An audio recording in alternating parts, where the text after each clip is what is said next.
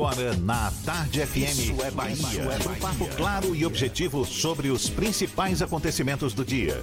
Um programa com a marca do Grupo A Tarde de Comunicação e do Bahia Notícias. Para botar tempero no começo da sua manhã. Isso é Bahia. Isso é Bahia.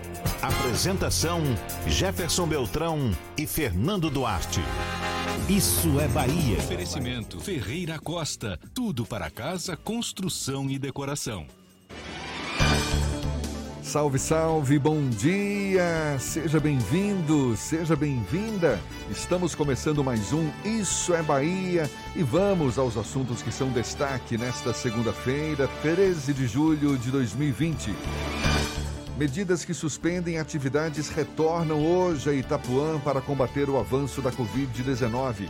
Carnaval de Salvador e de outras cidades do país pode ser adiado por causa da pandemia. Após uma semana, feira clandestina de carros é desarticulada mais uma vez na paralela. Auxílio emergencial, saque para aprovados no início de junho, foi antecipado para hoje. Bahia tem mais de 1.500 novos casos de Covid-19 em um dia. Brasil atinge 72 mil mortes e se aproxima de 2 milhões de casos confirmados da doença. Ligação entre avenidas Tamburugi e Paralela vai ser inaugurada hoje. Polícia da Bahia reconstitui operação em que Adveriano da Nóbrega foi morto. São assuntos que você acompanha a partir de agora no Isso é Bahia, programa, como sempre, recheado de informação. Temos aqui notícias, bate-papo, comentários para botar tempero no começo da sua manhã. Senhor Fernando Duarte comigo, neste clima de segunda-feira. Bom dia! Bom dia, Jefferson. Bom dia, Paulo Roberto na operação, Rodrigo Tardio, Vanessa Correia, Igor Barreto na produção.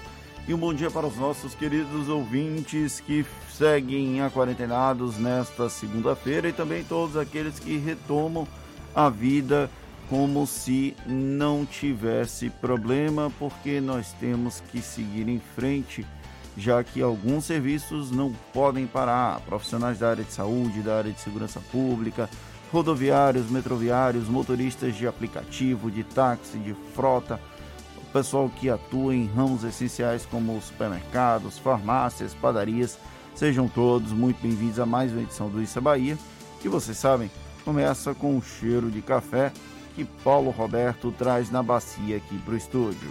Com esse friozinho, um cafezinho cai bem, viu, Paulinho? A gente lembra, você nos acompanha também pelas nossas redes sociais, tem o nosso aplicativo à sua disposição. Pela internet é só acessar atardefm.com.br.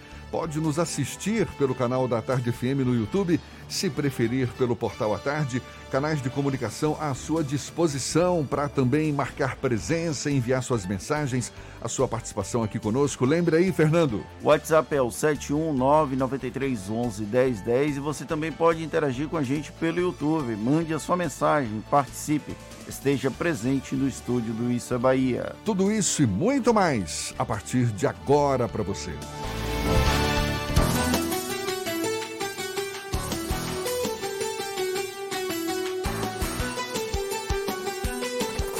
Isso é Bahia.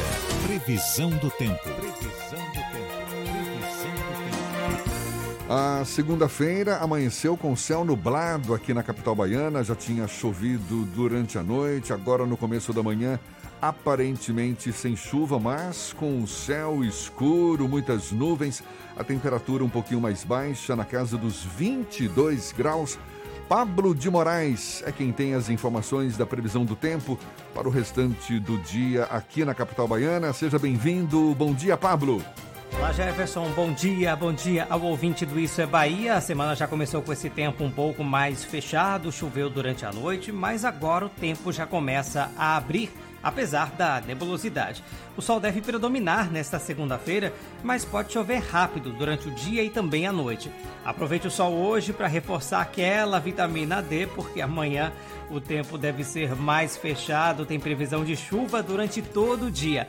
A mínima hoje na capital baiana é de 22 e a máxima é de 29 graus. Atenção, a meningite meningocócica pode matar em 24 horas. A vacina está disponível gratuitamente para adolescentes de 11 e 12 anos. Procure o posto de saúde mais próximo. Eu volto com você, Jefferson. Valeu, Pablo. Até já então, aqui na Tarde FM 7 e 6. Isso é Bahia.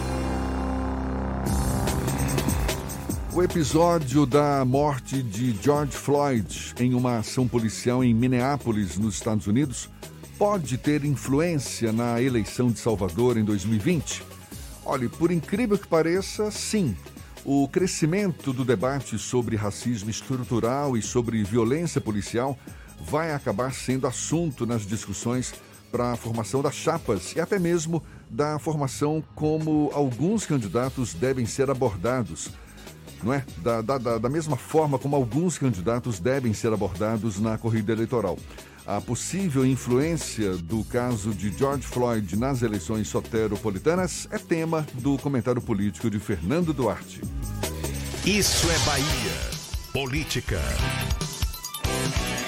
A Tarde FM. Pois é, Jefferson. O episódio envolvendo o norte-americano George Floyd pode influenciar as eleições de 2020 aqui em Salvador. Como você falou, pode até parecer absurda a afirmação.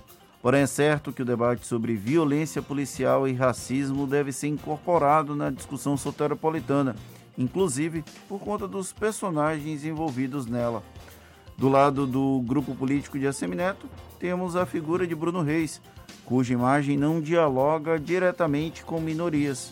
Do outro, os adversários, em especial Olívia Santana, do PCdoB, cuja pauta do racismo sempre foi presente, e Major Denise, do PT, que acaba agregando os dois temas primordiais levantados pela Onda Floyd. Ela é policial e é negra. Ainda que a pauta de violência policial seja muito mais estadual do que municipal, não se pode descartar a influência que o caso do norte-americano, morto em uma abordagem policial, terá na disputa pela Prefeitura de Salvador. O receio de que a questão racial seja um calcanhar de Aquiles de Bruno Reis é tamanho que, na bolsa de apostas dos bastidores, cresce a chance de um negro ou uma negra integrar a chapa como vice. Pesquisas qualitativas serão decisivas para bater o martelo. Então, aos poucos, é provável que esse tema passe a ser abordado pelo candidato do atual prefeito. Todavia, a depender como, da forma com que a, seja construída a dialética da candidata do PT, é possível que o episódio Floyd seja utilizado contra ela. Há um problema histórico de violência policial atrelada ao racismo estrutural, que deve ser jogado no colo de Denise. A petista sabe disso, tanto que iniciou um, um processo de reforço da própria imagem enquanto mulher negra que discorda dos excessos dos companheiros de farda. É possível, inclusive, que ela já pensasse dessa forma, porém a hierarquia militar a impedia de ser tão crítica a esta construção secular do Brasil e muito presente em Salvador, apesar do negacionismo constante. Nesse sentido, Olivia Santana possivelmente é quem vai conseguir falar sobre o tema de maneira mais livre, mais leve, militante do movimento negro e com a carreira política pautada também na questão racial, a comunista vai transitar com mais facilidade e pode levantar o caso Floyd praticamente sem ressalvas, apesar do PCdoB, partido dela, ter se omitido em casos relativamente recentes de violência policial a exemplo do episódio do Cabula. Esses três exemplos são apenas fagulhas das formas como George Floyd e a pauta do racismo estrutural devem estar presentes na eleição soteropolitana. Pena que tenha sido preciso importar um movimento norte-americano, enquanto muitos anônimos baianos são vítimas dessa chaga social todo santo dia. É, tomara que o assunto permaneça em evidência, não é, Fernando? Até porque discutir o racismo é um tema que sempre vai provocar muitas reflexões nas cabeças de quem se dispõe de fato a discutir essa questão. Agora, eu já tive lendo algumas opiniões de especialistas, porque o assunto ganhou proporções Estados Unidos afora, não é? Mundo afora. Mas que em breve vai cair no esquecimento, especialmente dos brancos que tiveram uma participação grande na discussão do assunto, nos protestos que ocorreram também Estados Unidos afora mas que por conta do próprio comportamento norte-americano, isso falando lá nos Estados Unidos, né, que deve cair no esquecimento dos norte-americanos, especialmente dos brancos que tiveram essa participação grande. Tomara que aqui seja diferente, porque temos uma população muito grande de negros aqui na Bahia, em especial. E como, fala, e como disse, é um, é, é um assunto que provoca grandes reflexões e reflexões necessárias no momento como esse em que a gente percebe que o racismo ainda é uma chaga presente em cada esquina do nosso Brasil. É importante esse processo de debate até para que a gente tenha noção de como funciona, de de como a engrenagem social incorporou o racismo estrutural de uma maneira tão, tão presente que muitas pessoas não conseguem identificar que em situações é, recorrentes há um racismo explícito, mas que nós insistimos em negar. Nós, quando eu falo, é a sociedade como um todo. Então, por isso é tão importante ter esse debate o episódio de George Floyd teve uma influência grande nos Estados Unidos, respingou um pouco aqui.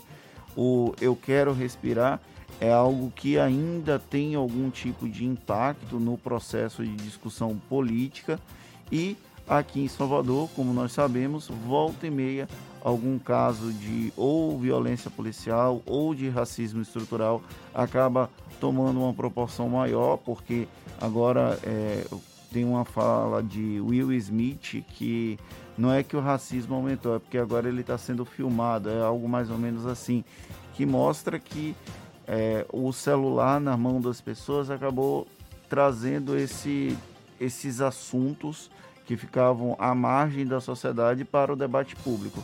É algo importante, relevante e muito possivelmente vai estar presente no debate eleitoral aqui de Salvador em 2020. Maravilha, agora 7 e 12, a gente, como sempre faz, atualiza os números da Covid-19 aqui no estado. Números ainda assustadores. A Bahia registrou 1.575 novos casos de Covid-19 nas últimas 24 horas e 47 novos óbitos segundo informações divulgadas ontem pela Secretaria Estadual da Saúde.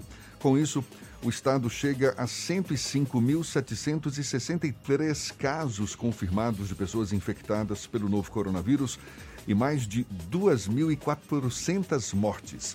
Até o momento, segundo a CESAB, mais de 73 mil pessoas já se recuperaram da doença. Em relação à taxa de ocupação nos leitos disponíveis pelo SUS, dos 2.378 disponíveis exclusivos para o coronavírus, 1.546 estão com pacientes internados, o que representa uma taxa de ocupação de 65%. No que se refere aos leitos de UTI adulto, dos 926 exclusivos para Covid-19, 749 possuem pacientes com Covid-19 compreendendo uma taxa de ocupação de 79%. Esses dados são dados da Bahia, não são os dados de Salvador. Em nível nacional, o Brasil superou a marca de 72 mil mortes e agora se aproxima de 2 milhões de casos confirmados do novo coronavírus, segundo o Ministério da Saúde.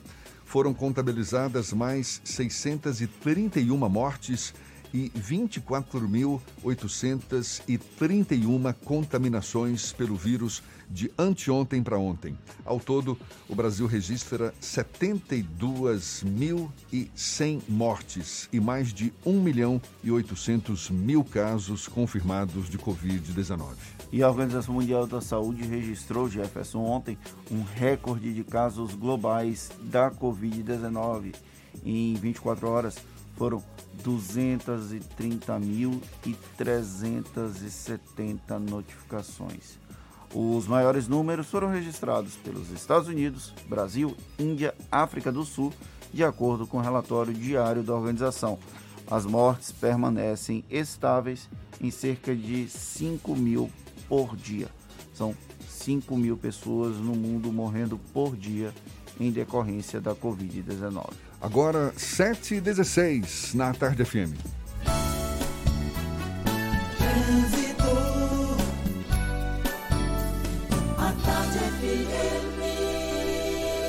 Oferecimento Monobloco, Auto Center de portas abertas com serviço de leva e trás do seu carro. Cláudia Menezes, já a postos, acompanhando aí desde cedo o fluxo de veículos na Grande Salvador. Seja bem-vinda. Bom dia, Cláudia.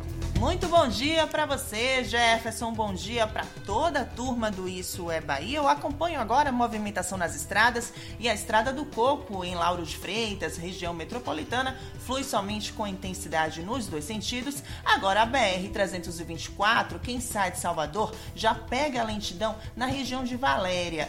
Isso em direção a Simões Filho nesse momento. Baixe o app Bora Brasil e sinta a experiência de rodar nesse avançado aplicativo de mobilidade urbana 100% brasileiro. Bora Brasil, chame o Bora e vamos embora. Volto contigo, Jefferson. Valeu, Cláudia. A Tarde FM de carona com quem ouve e gosta. Medidas que suspendem atividades retornam a partir de hoje em Itapuã. E o Carnaval de Salvador e de outras cidades do país pode ser adiado por causa da pandemia. A gente fala mais sobre esses assuntos ainda nesta edição 717 na Tarde FM. Você está ouvindo Isso é Bahia.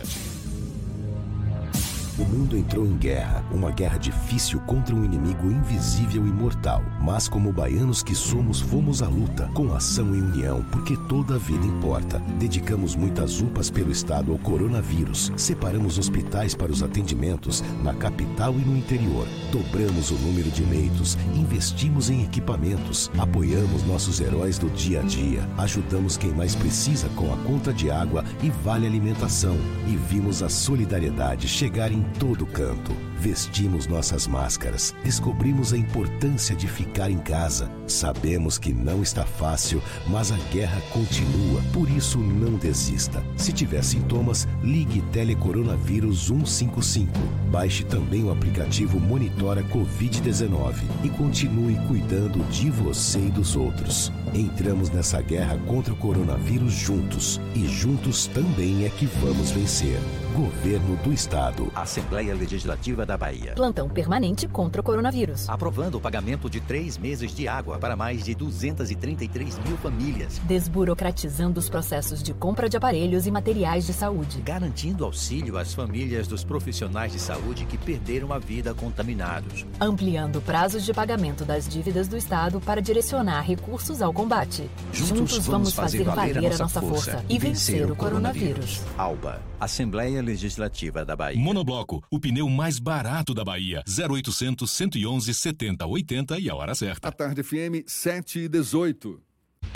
Você sabia que na Monobloco os pneus velhos deixados pelos clientes podem virar chachim, cadeira e até asfalto? E que a Monobloco apoia o esporte amador e a cultura? E que também na Monobloco uma parte do lucro do serviço do seu carro você pode direcionar para algumas instituições beneficentes? Não sabia? Então se ligue. Monobloco faz tudo de mecânica e tem o pneu mais barato da Bahia. Água de Meninos, Lauro de Freitas e Abrantes. 0800 111 7080.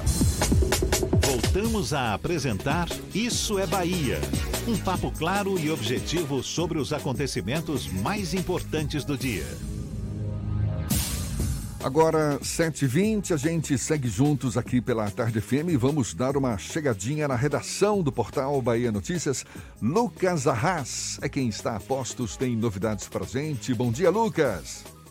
Bom dia, Jefferson. Bom dia, Fernando. E para quem nos escuta aqui na capital do estado. Eu começo falando da Polícia Nacional de Angola, que cumpriu mandados de busca e apreensão contra pastores e templos da Igreja Universal do Reino de Deus lá no país africano. A investigação mira suspeitas de evasão de dívidas e de lavagem de dinheiro. Na ação, os policiais apreenderam computadores, câmara, câmeras de segurança, livros de contabilidade e documentos bancários. Também procuraram cofres e fundos falsos em paredes, além de fotografarem cartões de crédito e papéis de banco. O líder da Universal em Angola, o bispo Oronilton Gonçalves, negou qualquer irregularidade e diz ver perseguição religiosa no caso. E a Polícia Militar da Bahia e a Guarda Municipal de Laje, tipo aqui do interior do estado, detiveram um homem diagnosticado com Covid-19 após flagrá-lo em um bar na companhia de amigos. O contaminado foi localizado e encaminhado à sua residência. Hoje, ele terá que se apresentar à delegacia para prestar esclarecimentos. Nesse caso, o homem pode responder por dois crimes: causar epidemia e infringir determinação do poder público. Eu sou Lucas Arraes, falo direto da redação do Bahia Notícias para o programa Isso é Bahia. É com vocês aí nesse Em meio à pandemia, as aulas estão suspensas em, em, todo o estado da Bahia, a gente sabe disso, e em Camaçari, na região metropolitana de Salvador, além de atividades remotas, alunos do município estão recebendo o Vale Merenda, que contempla todas as 101 escolas da rede municipal de ensino e as 12 creches que são conveniadas com a Prefeitura. A gente fala mais sobre o assunto conversando agora com a secretária de Educação de Camaçari, Neurilene Martins, nossa convidada aqui no Issa Bahia. Seja bem-vinda, muito obrigado por aceitar o nosso convite. Bom dia, secretária. Bom dia, Jefferson. Tudo bem? Bom dia, Fernando. Primeiro, eu quero segredar aí a toda a comunidade que eu preciso pedir o um autógrafo, viu? É, a gente ter a oportunidade de Jefferson, você é emblemático. Oh, muito obrigado. Do jornalismo da, da Bahia. E nós que somos contemporâneos, a gente sabe da importância de um jornalismo sério, transparente. E o trabalho que vocês fazem nesse grupo à tarde é nessa direção. E vou contar mais um segredo. A minha primeira profissão foi ser jornalista. Olha. Então, imagine aí a oportunidade que eu estou tendo hoje. Então, um ah. abraço para vocês. Quero também é, é, desejar né, paz e bem a todas as famílias, principalmente aquelas famílias que nesse momento estão enfrentando aí é, esse contágio, outros que já perderam também seus familiares, então nosso abraço. Então, vamos falar um pouquinho da, da, da nosso, do nosso projeto. Vamos, certo? vamos Nós sim. Nós temos um projeto que é o Mais e Melhor Educação em Casa, né? Desde meados de março, quando sofremos aí o efeito do decreto municipal, prefeito Alinaldo rapidamente tomando aí uma decisão sobre a interrupção das atividades, inclusive, as aulas, né? Nós tivemos que nos concentrar em propor ações emergenciais que pudessem é, diminuir o impacto que a gente sabe que é profundo na vida da comunidade em relação à educação. Exatamente, então, eu queria falar um pouco mais sobre isso, porque tem essas atividades remotas né, que estão sendo oferecidas pela Secretaria Municipal da Educação de Camaçari. Os alunos estão sendo contemplados com que tipo de material, secretária? E como é que foi feito para que os alunos pudessem ter acesso a esse conteúdo, se a gente levar em conta que nem todos os alunos têm acesso à internet?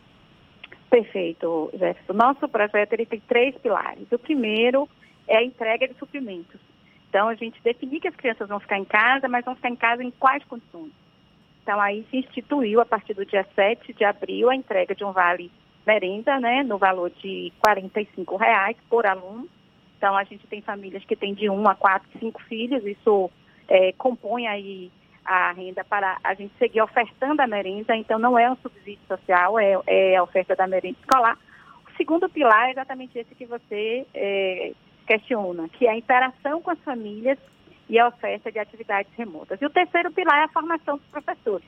Então, não é possível, no momento de pandemia, a gente encerrar as escolas e deixar os alunos sozinhos, né? Então, a primeira grande mensagem que nós ouvimos foi do professor Antônio Nova, é, pesquisador de grande relevância internacional, que esteve conosco em 2018, que logo no início da pandemia ele destacava a seguinte reflexão, né? Esse é o momento de estar presente na vida das famílias, porque é fundamental defender o direito constitucional à educação. E aí o desengajamento poderia trazer retrocesso na aprendizagem, né? Maior esfacelamento da rede de proteção, aumento de estresse, enfim. Diante disso, nós organizamos duas estratégias complementares. A primeira ser uma plataforma, inclusive é uma plataforma de conteúdo, de curadoria de conteúdo é aberta, qualquer munícipe poderá ter acesso, não apenas os estudantes de Camaçari, né, qualquer é, família da Bahia que queira ter acesso a orientações, né, então nós temos desde orientações para os bebês, crianças pequenas e crianças muito pequenas, como também atividades diárias para os estudantes dos anos iniciais e finais e EJA. Inclusive, o endereço é seduc.camaçari.ba.gov.br. Então, com essa plataforma, e a partir do dia 20 de, de abril, todos os estudantes que tinham acesso né, ao computador, ao celular, poderiam entrar e realizar as atividades diárias. Essas atividades todas foram é, elaboradas a partir da Base Nacional Comum Curricular e do referencial de Camaçari. Então, tinha ali uma é, um cuidado com o currículo circulante para que pudesse inspirar, por sua vez, as escolas. E nós, nós instituímos os comitês escolares. Então, hoje nós temos 102 comitês escolares funcionando diuturnamente para interagir com as famílias. Ou seja, esses comitês escolares entregam desde atividades impressas, porque nós sabemos que a questão do acesso digital, da prontidão, do acesso à ferramenta é restrito. Então, aqueles estudantes que não têm acesso à plataforma são acompanhados pelo comitê escolar, que além de a, ofertar atividades impressas, vão buscando também outras ferramentas é, para poder alcançar esses alunos. Então, desde o uso de WhatsApp, né, então existem os WhatsApp de cada turma, a, é, no diálogo diário com as famílias, nós temos é, escolas que estão realizando videoconferências, lives, as escolas dos anos finais desenvolvendo estratégias com a plataforma Google for Education, que nós temos parceria, né, formação e já desde o ano passado, com o Google Class, usando ferramentas é, do Google Sala de Aula. Então a gente tem, na verdade, um conjunto de estratégias é, que combinadas têm possibilidade, possibilitado que esses comitês é, alcance cerca de 90% dos nossos estudantes. É? Secretária, né? a, senhora falou, a senhora falou em capacitação dos professores também. Sim, como é sim. que se deu essa capacitação e como é que foi a aceitação deles? Porque também fico aqui imaginando, nem todos deviam ter essa experiência de, de atuar numa plataforma digital, com conteúdo digital. Como é que se deu esse processo? Na verdade, Jéssica, eu acho que esse é a grande, o grande achado desse momento é, de Camaçari, né? Porque, na verdade, hoje nós temos uma rede ainda mais engajada nesse projeto, né? E é muito exemplar. Nós temos hoje 1.200 servidores, incluindo diretores, coordenadores, secretários escolares, é, professores e, e servidores também não docentes, que estão engajados nessa, nessa luta. E aí você coloca bem, porque na verdade, esses profissionais, eles estão agindo todos no limite da sua competência. Ninguém se preparou para, depois da nossa jornada pedagógica, que foi ali no início de março, a gente entrar nesse apagão. Então, tem havido um processo de formação na parceria com algumas, algumas, é, algumas organizações não governamentais, como o Instituto Votorantim, com o programa pela valorização da, da educação, que está conosco, realizando formações. O Educar para Valer, que é também financiado pela Fundação Lema, né, de Fortaleza, também está conosco. Temos uma parceria com a Editora Moderna, com a formação de professores nas áreas de língua portuguesa e matemática, e uma atuação forte né, é, da diretoria pedagógica, da própria secretaria e da, dos próprios gestores. Então, nós temos uma é, um legado, na verdade, que está se construindo nesse momento de tempo de pandemia, que é uma rede engajada do ponto de vista dos servidores. E aí quero destacar com muita honra o engajamento das famílias, porque se para os próprios professores, para nós professores, né? Nós não temos tão incorporado aí essas estratégias e as ferramentas tecnológicas no nosso cotidiano, nem na sala de aula, imagine as famílias. Então, nós estamos tendo um movimento das famílias, um esforço das famílias de alterarem suas rotinas, tanto para orientarem né, as crianças terem um tempo, terem um espaço é, dentro das suas casas, como também um alargamento das, das competências da família, de baixar vídeo, de fazer vídeo, de filmar. Então, assim, hoje, se você abrir o Facebook das escolas de Canaçari, você vai se defrontar com inúmeras imagens e cenas de aprendizagem dentro das casas, né, das crianças postando seus vídeos com as poesias, Neurilene. né, com tudo sobre é, meio ambiente, saúde, enfim. Neurilene, como é que está a Eu falo questão do calendário escolar a partir de agora que as aulas continuam de uma maneira à distância, digamos assim, o processo de aprendizado continua à distância, mas como é que vai ficar o calendário escolar da, da rede municipal para concluir O ano 2020? 2020. Isso, Isso, é Fernando, né? correto. É, nós temos uma situação, Fernando, de três fases, né? A fase da pandemia, a fase de transição e o novo normal.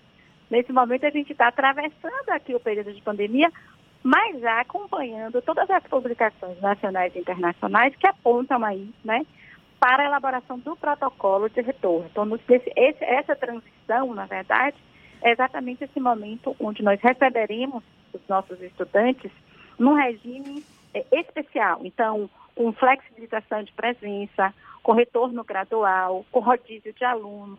Nós temos um parecer que foi azarado pelo Conselho Nacional de Educação, que ele é consistente, né? inclusive com a participação eh, de diferentes organizações como a Uni- a União Nacional de Conselhos Municipais de Educação, a Undine, CONSED, que é o Conselho Nacional de Secretários de Educação, enfim, né, pesquisadores, que nos orientam na direção da, dessa, de- dessa definição de protocolo. É importante dizer que o que nós estamos acompanhando, e Camaçari já tem um protocolo preliminar eh, de retorno às aulas, não é quando voltar. Né? Essa é uma questão de decisão eh, sanitária da Secretaria de Saúde, né? com uma compreensão de como vem sendo feito aí pelo prefeito Arinaldo, pelo governador do estado, por esse comitê de prefeitos da região metropolitana. Então, é uma decisão que deve ser tomada com muita ca- cautela. Mas o como voltar é o que a gente já está trabalhando, considerando as condições sanitárias que devem ser garantidas dentro da escola, planejando, então, essas, esses ajustes para a escola, questões socioemocionais, tanto de professores quanto de alunos, quanto das famílias, e as questões pedagógicas. As grandes, os grandes conceitos, Fernando, que vem no, no parecer eh, do Conselho Nacional de Educação, apontam, por exemplo, para a questão da flexibilização acadêmica, ou seja, o que isso significa?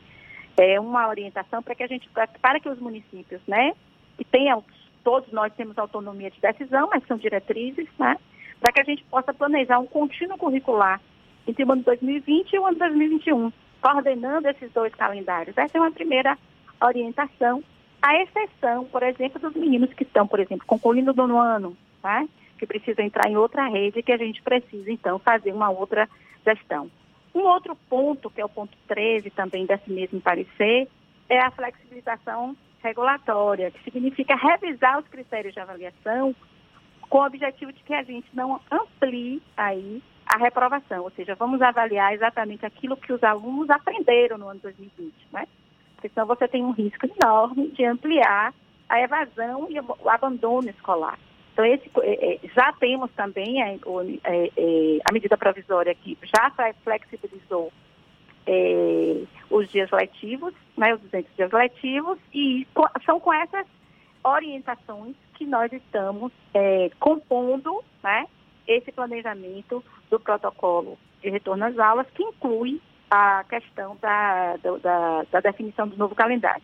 E aí, nesse sentido, eh, há um consenso de que nós precisaríamos, para computar as horas necessárias, continuar coordenando o ensino presencial com o ensino remoto, ou seja, of- ofertando o ensino híbrido, né? para que a gente possa dar conta disso. Agora, o importante é que essas decisões, elas não podem ser decisões de gabinete, elas precisam ser decisões compartilhadas com a comunidade, com os conselhos municipais, e o prefeito liderou na semana passada uma reunião com o Conselho Municipal de Educação, com o Conselho do Fundeb, com o Conselho de Alimentação, de Segurança Alimentar, justamente com a representação da, da educação na Câmara, para que começarmos né, a pensar esse protocolo é, de uma forma colaborativa. Próximo passo, essa semana a gente segue com essa discussão com os comitês escolares e com as famílias, né? Para que todas possam, todos esses organismos, todos esses grupos possam se corresponsabilizar e construir, na verdade, um protocolo que dê segurança, né? E que aponte para as, o cumprimento das exigências, que são exigências extremamente é, sérias e que precisam ser seguidas é, com a maior atenção do ponto de vista sanitário e de saúde. Secretária de Educação de Camaçari, Leuri Neurilene, Neurilene Martins, muito obrigado pela sua participação, pela sua disponibilidade, pela atenção dada aos nossos ouvintes. Boa sorte para a senhora nessa empreitada. Certamente deve estar sendo um grande desafio, mas tudo em nome da educação. A gente torce para que dê tudo certo. Muito obrigado mais uma vez e um bom dia para a senhora. A gente agradece dizer que oferecer atividades remotas em tempo de pandemia é lutar pela educação pública, porque senão na volta você não encontra esses alunos. Então a gente tem que é, garantir o retorno de 100% dos nossos estudantes e que eles tenham direito à educação de qualidade. Tá certo, muito, muito obrigado mais uma vez. A gente lembra, essa conversa vai estar disponível logo mais nos nossos canais no YouTube, Spotify, iTunes e Deezer. Agora, 24 para as 8 na tarde FM.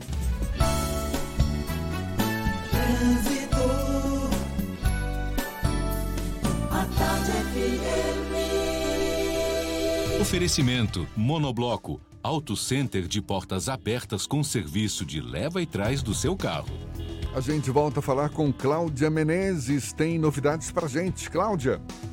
Tô de volta, Jefferson, e sigo de olho aí no movimento da BR-324. Nesse momento tem bastante lentidão na região de Valéria, no sentido interior, por causa dos reflexos de um acidente parece que foi um engavetamento. Inclusive, tem uma equipe se deslocando agora para o local desse acidente, Jefferson. Então, quem sai de Salvador agora tem cerca aí de 4 quilômetros de congestionamento na região de Valéria, tá? Então, se você vai para a região de Simões Filho ou para a Feira de Santana, a melhor opção é cortar ali na CIA Aeroporto. Tem um pouco de retenção ali no trecho final da CIA no acesso à BR-324, mas ainda assim é uma boa opção. Ou você pode também seguir pela via Parafuso se você pretende seguir para o interior.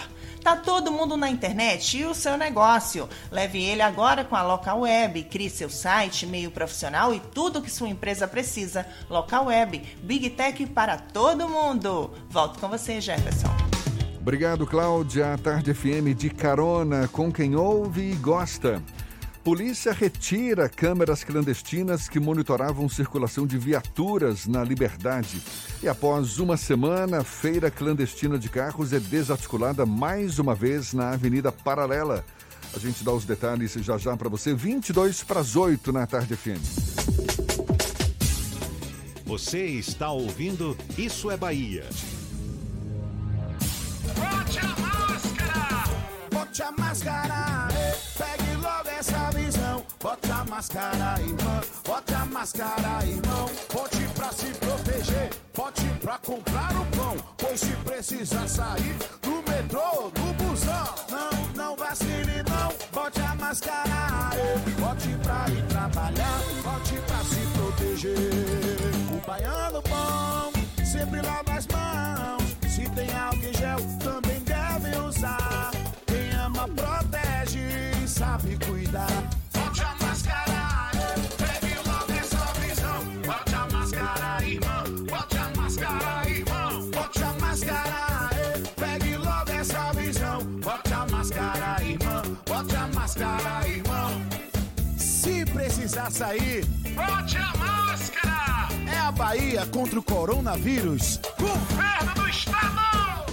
Você sabia que na Monobloco os pneus velhos deixados pelos clientes podem virar chachim, cadeira e até asfalto? E que a Monobloco apoia o esporte amador e a cultura? E que também na Monobloco uma parte do lucro do serviço do seu carro você pode direcionar para algumas instituições beneficentes? Não sabia? Então se ligue. Monobloco faz tudo de mecânica e tem o pneu mais barato da Bahia. Água de Meninos, Lauro de Freitas e Abrantes. 0800 111 7080. Central Papelaria. Os melhores preços e a maior variedade em material escolar e escritório da Bahia e a hora certa. Agora faltam 20 minutos para as 8 horas. A Tarde FM, quem ouve gosta. Um bom dia para você.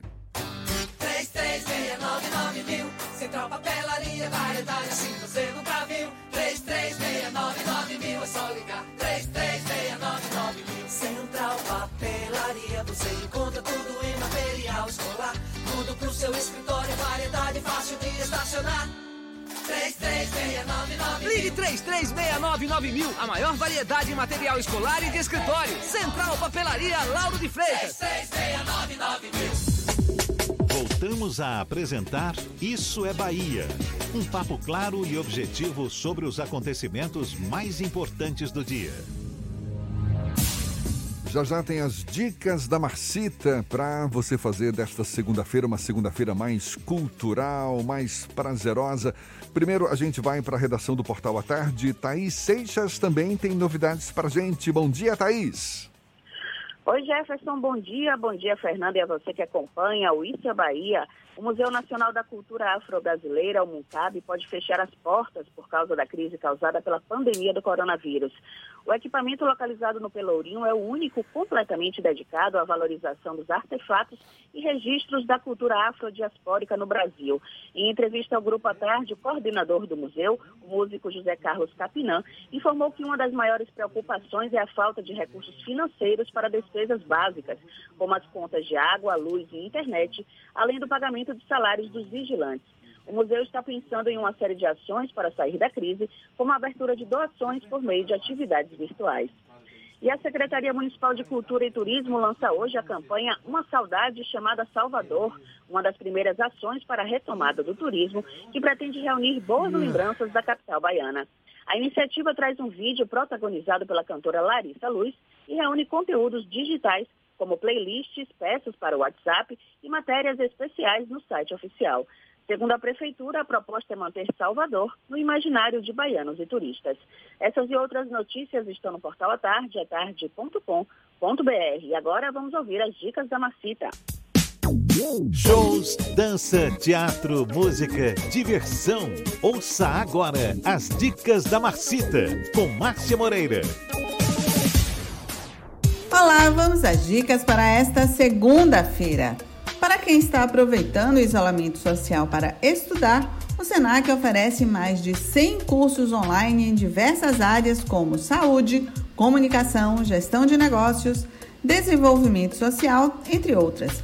As aulas são gratuitas e alguns cursos oferecem também certificado de conclusão. Além disso, o SENAC ainda oferece cursos livres com formação em moda, gastronomia, meio ambiente e até idiomas. Mais informações e inscrições no site ead.senac.br. Uma opção que tem sido muito procurada nesses tempos de pandemia tem sido a visita virtual a museus brasileiros, mas também é possível conhecer museus de vários outros países, como o Museu Van Gogh e a Casa de Anne Frank, localizados em Amsterdã, na Holanda. O Museu Van Gogh mostra a história de vida e morte do artista e algumas de suas principais obras podem ser contempladas no local. Já o Gianni Frank recria o ambiente em que a jovem judia viveu na Segunda Guerra e onde escreveu seu famoso diário. O link para esses dois espaços você encontra na minha página no Instagram. Quer saber mais da cena cultural? Então siga meu Instagram, Dicas da Marcita. Beijos e fique em casa. Isso é Bahia. Apresentação: Jefferson Beltrão e Fernando Duarte. A Tarde FM. Quem ouve, gosta. Levantamento da Secretaria de Desenvolvimento Econômico da Bahia revela que apenas no primeiro mês de pandemia, 762 empresas fecharam as portas no estado. A dificuldade de acesso ao crédito, seja pelas linhas disponibilizadas pelo governo, seja por instituições financeiras privadas, tem comprometido o fluxo de caixa, especialmente de micro e pequenas empresas.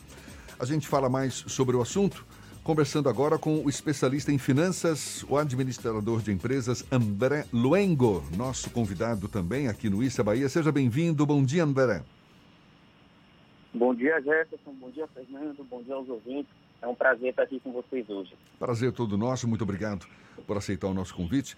André, em relação às linhas de crédito, a gente já tem falado aqui, o acesso não tem sido fácil, não é? Seja pela burocracia exigida pelos bancos, pela dificuldade das próprias empresas para oferecer garantias na hora de buscar o crédito. Nesse caso de pequenas e microempresas em especial que não estão conseguindo linha de financiamento, quais são as opções para salvar o negócio que de repente se viu aí mergulhado numa crise, André? Perfeito, perfeito, Jefferson. O que acontece é o seguinte, infelizmente, como você bem pontuou, a gente está tendo aí essa dificuldade para as microempresas e empresas de pequeno porte. O PRONAMP, que é o Programa de Apoio a essas empresas, ele veio com esse objetivo de garantir o fôlego, de salvar, de, de resguardar tanto a manutenção dos empregos quanto é, a manutenção dessas empresas. Porém, a gente sabe que esse crédito ele não está chegando a opção mesmo que a gente apresenta é insistir nessa linha de crédito, pois essa linha de crédito ela é no mercado a mais interessante para essas empresas. É, essa linha de crédito ela tem uma taxa fantástica, ela tá, a taxa de juros dela é a Selic mais 1,5 mais 1,25 ao ano, ou seja, é uma taxa muito muito competitiva e a condição dela de pagamento é uma condição muito boa você tem até 36 meses para pagar, onde você pode ter até oito meses de carência, ou seja, você só iniciaria o pagamento no próximo ano desse, desse empréstimo. Então, realmente, o Pronamp, essa linha de crédito, ela foi desenhada e, na teoria, ela é uma linha muito boa.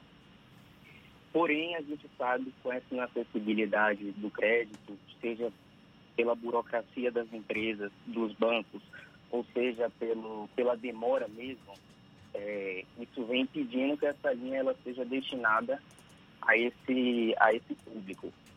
E ainda tem um detalhe importante, Jefferson, que essa linha, ela é uma linha que a gente precisa observar e analisar se o recurso que foi destinado a essa linha vai chegar em todos, em todas as empresas a quem de fato tanto necessita desse fôlego. O Pronamp que você se refere é oferecido pelo BNDES, não é isso? Pronto. O, o Pronamp, ele é um programa que ele, ele é destinado, ele é oferecido pela União e, e, as, e as instituições financeiras que tiverem interesse, elas podem sim operar por esse programa. O que é que esse, o que é que esse programa prevê? Esse programa ele é um programa de fato, de incentivo para garantir o desenvolvimento e fortalecimento do, desses pequenos negócios. É através, é através das instituições financeiras que esse crédito ele vai chegar até, o, até essas empresas. É, porém, hoje operando, a gente já tem algumas instituições, como o Banco do Brasil e a Caixa, e das instituições privadas a gente tem o Itaú. Então não é só o BNDES, não. Tem Caixa, Banco do Brasil e, na rede particular, o Itaú também.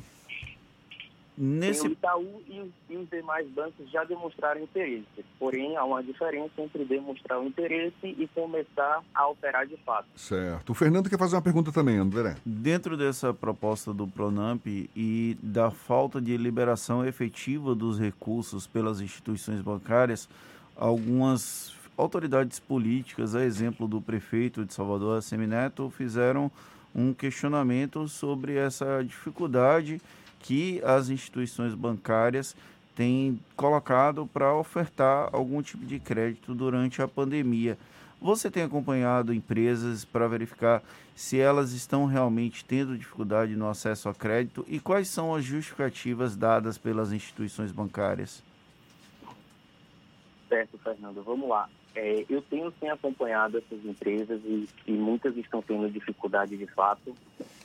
É, a primeira dificuldade realmente é a burocracia.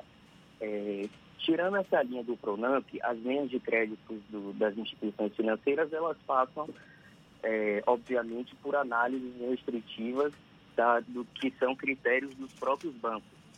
Então, a, a grande questão dessa linha é que a gente tem é, empresas com débitos, a gente tem empresas que não possuem, não conseguem dar as garantias, então a gente esbarra por algumas situações que causam um atraso dessa liberação ou até uma falta de a falta da própria liberação, a negativação.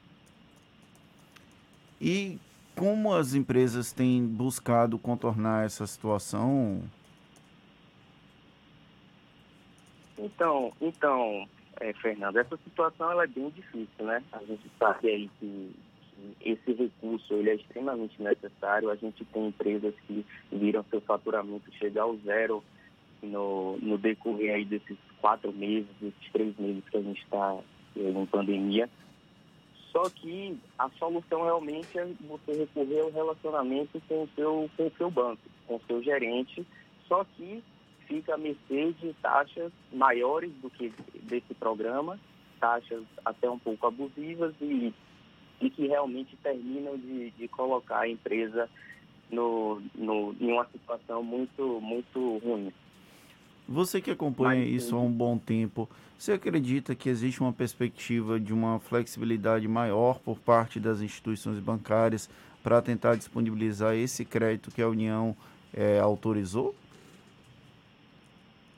Então, então Fernando, eu, eu trago uma, uma, um ponto de atenção para a gente aqui, que é, que é, uma, é uma incoerência essas instituições financeiras privadas, elas quererem oferecer esse crédito, ou elas se propuserem a oferecer esse crédito, pois, vamos lá, imagine o seguinte, a, a, a instituição financeira, o, o ganho dela é justamente oferecendo as próprias linhas de crédito. E essa linha de crédito é, específica do Pronamp, ela é uma linha de crédito uma taxa muito baixa que, que realmente é para salvar o, o, empresário. Só que há um conflito entre o, essa linha, que é, que é da União, e a linha própria. Então, assim, é, o que a gente percebe é que, de fato, o recurso disponibilizado pela União, ele deveria estar todo nas instituições públicas para essas instituições fazerem os devidos repasses, as devidas concessões para as empresas. No, no, nosso entendimento, as instituições financeiras privadas, elas, elas até podem participar, só que há um claro conflito de interesse, pois elas oferecem o mesmo produto, que são linhas de créditos a taxas maiores. André Luengo, muito obrigado, André, pela sua participação aqui conosco, especialista em finanças, administrador também. Muito obrigado pela atenção dada aos nossos ouvintes. Um bom dia. Eu que agradeço. Bom dia. Conversa que vai estar disponível também logo mais nos nossos canais no YouTube, Spotify, iTunes e Deezer. Agora, 7 para as 8 na Tarde FM. Isso é Bahia. Economia. A Tarde FM. Bom dia, Jefferson. Bom dia, Fernando. Bom dia, queridos ouvintes da rádio A Tarde FM. Na sexta-feira, o nosso índice Ibovespa fechou em alta de 0,88% fechando a semana com 3,78% de alta e batendo a tão esperada marca dos 100 mil pontos. Após uma abertura bastante volátil, o fôlego do pregão veio com a notícia de um medicamento promissor contra a Covid-19. Além disso, o dólar comercial caiu 0,37% a R$ 5,32. E para hoje, o foco do investidor fica para o Boletim Focus, que projeta importantes indicadores econômicos. Eu sou Nicolau Eloy, sócio da BP Money, a nova plataforma educacional da BP Investimentos. E para maiores informações, nos acompanhe no nosso site www.bpmoney.com.br. Isso é Bahia. O bairro, o bairro de Itapuã, aqui em Salvador, volta a ter medidas mais restritivas no combate ao coronavírus. Essas ações duram sete dias. De acordo com o prefeito da capital, a Semineto, atualmente o bairro de Itapuã é o quarto com maior índice de contágio na capital baiana. Com as medidas de restrição, o funcionamento fica permitido apenas para serviços essenciais, como farmácias, clínicas, mercados, bancos e lotéricas. Além disso, a Prefeitura também vai fazer ações de desinfecção das ruas e a realização de testes rápidos. Portanto, novas medidas a partir de hoje, medidas que estão voltando a vigorar a partir desta segunda-feira no bairro de Itapuã. E a polícia desfez ontem um sistema clandestino de vídeo monitoramento no bairro da Liberdade. De acordo com a polícia, quatro câmeras foram instaladas para acompanhar a circulação de viaturas da PM e apontam traficantes que atuam no local como autores dessas instalações. Olha só. De acordo com a Secretaria de Segurança Pública, os militares apreenderam um aparelho de DVR que é usado para gravação de imagens e 26 trouxas de maconha. Os suspeitos são procurados pela polícia. Agora, 7h55 na tarde FM.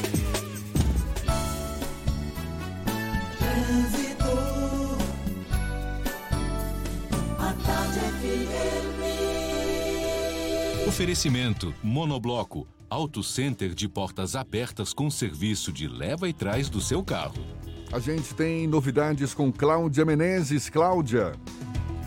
Volta, Jefferson, com mais informações e tem reflexos de um acidente na BR-324, no trecho de Valéria, no sentido interior. O congestionamento já chega aí a uns 3 quilômetros, mais ou menos, na rodovia entre Águas Claras e a CIA Aeroporto. Agora vamos para a Avenida Suburbana também, porque tem lentidão lá, viu? No sentido calçada, desde o Parque São Bartolomeu até o Lobato. Aí, a partir da estrada Lobato-Pirajá, o fluxo melhora. Com a Western Union é fácil enviar dinheiro para o exterior, seja na loja, pelo telefone ou aplicativo WU Brasil. Western Union, líder global em transferência de dinheiro. Volto contigo, Jefferson. Obrigado, Cláudia. Tarde FM de carona com quem ouve e gosta. Intervalo. A gente volta já já para falar para toda a Bahia. Não saia daí, é um instante só. Agora, 7h56 na Tarde FM. Você está ouvindo Isso é Bahia. Assembleia Legislativa da Bahia. Plantão permanente contra o coronavírus. Aprovando o pagamento de três meses de água para mais de 233 mil famílias. Desburocratizando os processos de compra de aparelhos e materiais de saúde. Garantindo auxílio às famílias dos profissionais de saúde que perderam a vida contaminados. Ampliando prazos de pagamento das dívidas do Estado para direcionar recursos ao combate. Juntos, vamos fazer valer a nossa força e vencer o coronavírus. Alba, Assembleia Legislativa da Bahia. Mundo mudou e para se preparar para o novo, você precisa estudar. Por isso, faça como o Ebert, formado em odontologia pela Unime. Ele contou com professores experientes e conseguiu chegar aonde sempre quis. Vem também para a Unime. Aqui você tem trilhas de carreira, que são conteúdos complementares que o mercado valoriza e bolsas de até 100%. Consulte condições. Faça o vestibular online. unime.edu.br. Unime. Todo dia é dia de acreditar. O governo do estado tem mais novidades para o combate ao coronavírus. Você já conhece o telecoronavírus? Pois basta ligar 155 e você recebe orientações de uma forma mais rápida sobre a doença. O atendimento é das 7 da manhã às 7 da noite e a ligação é gratuita. Tem também o novo aplicativo Monitora Covid-19, onde você coloca informações sobre a sua saúde e, caso identificado algum risco, um médico faz contato com você em até 24 horas para te orientar. Agora, é importante que o aplicativo tenha acesso à sua localização. E uma última mensagem: é obrigatório usar máscara nas ruas. O ideal é ficar em casa, mas se precisar sair, dar uma voltinha, vá de máscara. Assim você se protege e evita que o vírus se espalhe. Ao voltar para casa, lembre-se de lavar bem as mãos e depois a sua máscara com água e sabão. Juntos vamos vencer essa guerra. Governo do Estado, a Bahia contra o coronavírus.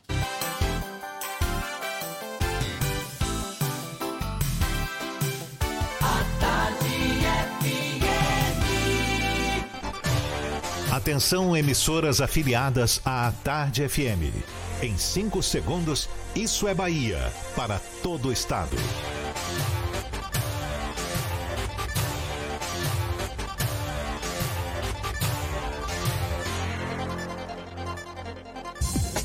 No ar, isso é Bahia. Informação com a marca do Grupo A Tarde e do Bahia Notícias. Política, segurança, saúde, cidadania. Isso é Bahia. Apresentação: Jefferson Beltrão e Fernando Duarte. Tarde FM. Quem ouve, gosta. Salve, salve, bom dia! Seja bem-vindo, seja bem-vinda.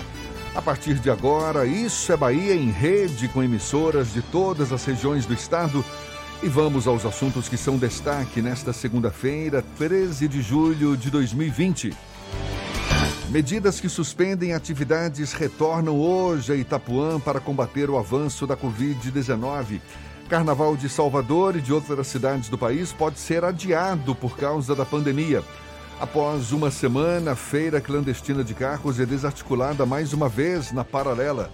Auxílio emergencial, saque para aprovados no início de junho, foi antecipado para hoje. Bahia tem mais de 1.500 novos casos de Covid-19 em um dia. Brasil atinge 72 mil mortes e se aproxima de 2 milhões de casos confirmados da doença. Ligação entre avenidas Tamburugi e Paralela vai ser inaugurada hoje. Polícia da Bahia reconstitui operação em que Adriano da Nóbrega foi morto. Isso é Bahia, programa recheado de informação, com notícias, bate-papo, comentários para botar tempero no começo da sua manhã, neste clima de segunda-feira. Seu Fernando Duarte, bom dia! Bom dia, Jefferson. Bom dia, Paulo Roberto na operação, Rodrigo Tardio, Vanessa Correia, Igor Barreto na produção.